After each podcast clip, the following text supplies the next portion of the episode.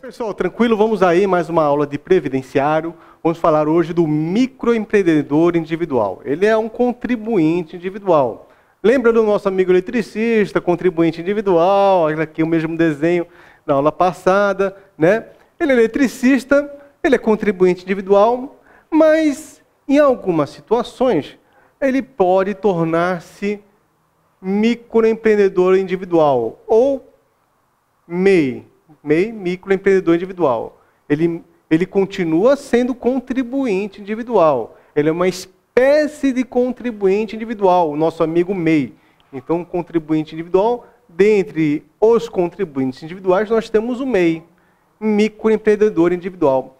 E o que, a legislação fala sobre o microempreendedor individual? Olha lá.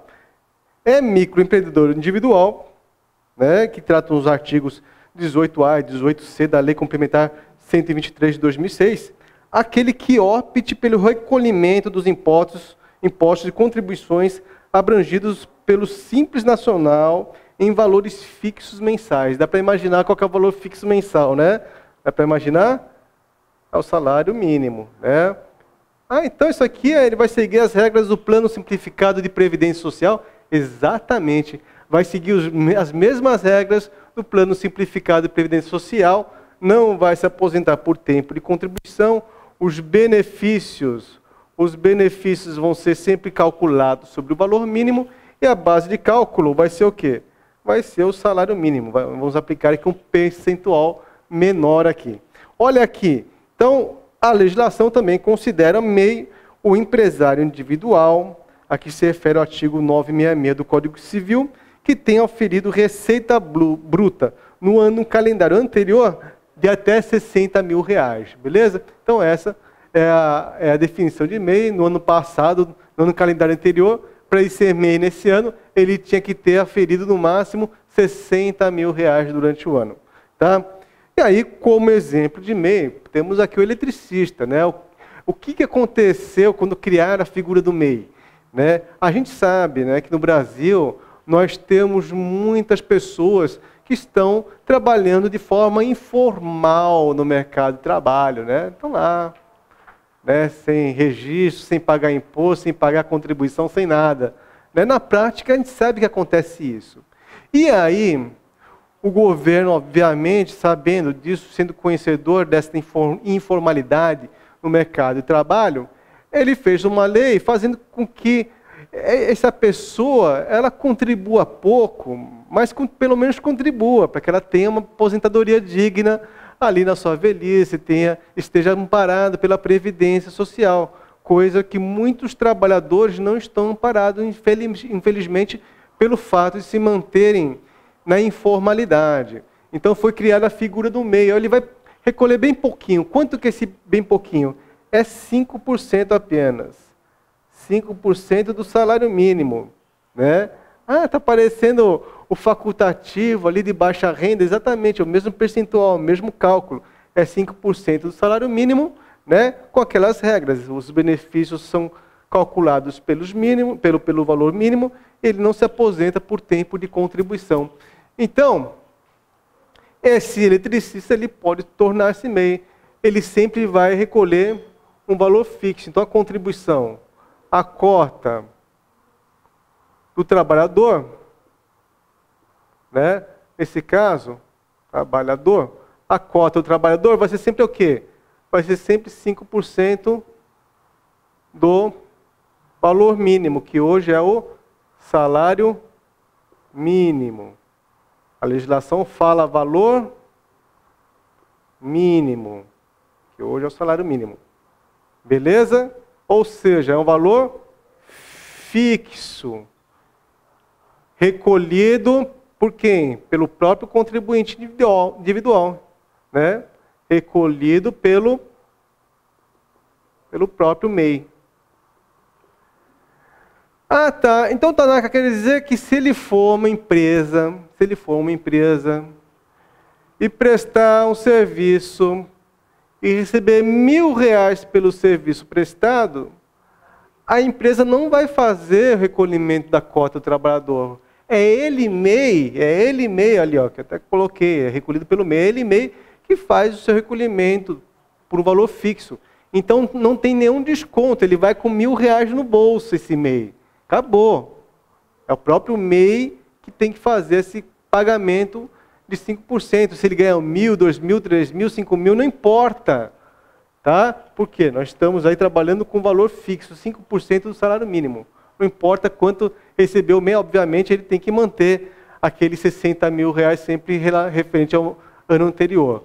Aí, e a cota da empresa? A cota patronal, a cota da empresa. Ela é obrigada a fazer, pessoal? Olha, vai depender do tipo de serviço. Em regra não, em regra não tem que fazer, não tem que fazer nenhuma cota patronal. Ou seja, a empresa tomou serviço do MEI, paga ali os mil reais e acabou. Não tem que fazer nada. Né? Agora, se for alguns serviços que estão previstos na legislação, o MEI vai, a empresa vai ter que fazer a cota patronal. Mas quais são esses serviços, Tanaka? Está aí na apostila de vocês, está na legislação, né? Então, é, diz a legislação, quanto à contribuição patronal de 20% sobre o valor pago, em regra as empresas não têm obrigado de fazê-la. Né? Então haverá obrigatoriedade exclusivamente, exclusivamente em relação ao MEI que for contratado para prestar serviços de. Então preste atenção quais são os serviços que a empresa tem que pagar a patronal de 20%. Hidráulica, eletricidade, olha aqui, ó, eletricista, nesse caso, vai ter que pagar os 20%. Hidráulica, eletricidade, pintura, alvenaria, carpintaria e manutenção ou reparo de veículos, tá? Em relação a outros serviços, não, mas estes que eu citei, sim, vai ter que fazer a patronal. Então, imagina que a empresa tomou serviço de eletricidade, tá lá na, aí eu vou lá na lei, ah, a eletricidade está aqui, né? Aí, aí, então, nesse caso, a empresa tem que fazer a patronal somente a patronal. Então a empresa faz o, o quê? Vai pagar 200 reais de patronal e vai entregar mil reais na mão do MEI. Não tem desconto, por quê? Porque a cota do trabalhador é um valor fixo de 5% sobre o salário mínimo. E quem recolhe é o próprio MEI, não é a empresa que toma serviço. Tranquilo? Legal. Vamos fazer uma questão que caiu na Fundação Carlos Chagas, olha aqui, né, na prova de técnico do INSS, técnico de seguro social. Diz ali, João montou seu próprio negócio em 2010, obteve receita bruta no ano calendário anterior de 30 mil reais. Beleza, então ele pode ser MEI, né? Já está já tá sinalizando que esse cara pode ser o MEI. E é optante pelo simples, do Simples Nacional. Beleza, optante Simples Nacional, né? Ele ele montou seu próprio negócio, é um contribuinte individual, no calendário anterior inferior a 60 mil reais. E aí diz ali, João não pretende receber, não pretende receber aposentadoria por tempo de contribuição. Olha ali, olha a dica, né? Nessa situação, a contribuição previdenciária a ser recolhida por João é. Então ele está falando com todas as palavras, João é MEI. João é MEI, não se aposenta por tempo de contribuição, trabalha por conta própria, receita bruta no calendário inferior, é, anterior inferior a 30 mil reais, é optante pelo Simples Nacional. João é MEI, João tem que recolher quanto, gente? 5% sobre o valor mínimo. Então, olha lá o que diz, quais são as alternativas. Ah, 20% do limite mínimo do salário de contribuição? Não. 11% limite mínimo do salário de contribuição? Não.